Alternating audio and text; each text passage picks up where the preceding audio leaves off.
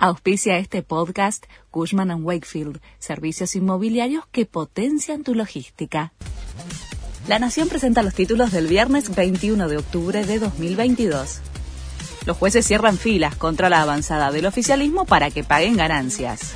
Desde la Asociación de Magistrados empezaron a pedir entrevistas con los legisladores de distintas bancadas para explicar su postura contra esta decisión, aunque barajan alternativas como un régimen similar al de los legisladores y discutir la situación de los jueces que no tributan.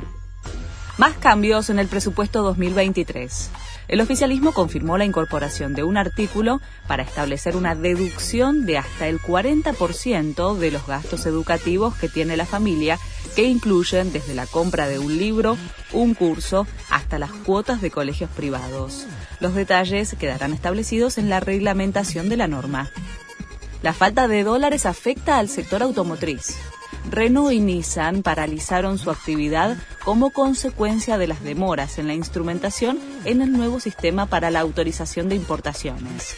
En otras automotrices no descartaron nuevas suspensiones por el mismo motivo. Aseguran que ya están trabajando al límite.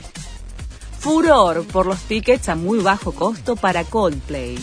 Desde hoy a las 10 de la mañana, la banda británica saca a la venta las Infinity Tickets, un cupo limitado de entradas al precio promocional de 2.800 pesos que podrán adquirirse para alguna de las 10 fechas en River. Además, Jin, el cantante surcoreano de la banda de K-pop BTS, será parte del show del 28 de octubre que se transmitirá a todo el mundo. Boca gritó en La Plata. El Ceney se superó a Gimnasia por 2 a 1 con goles de Fabra y Langoni y quedó a un paso del título. Boca será campeón si derrota a Independiente el domingo en la Bombonera y también le alcanza con un empate si Racing con un punto menos no vence a River en Avellaneda. Este fue el resumen de Noticias de la Nación.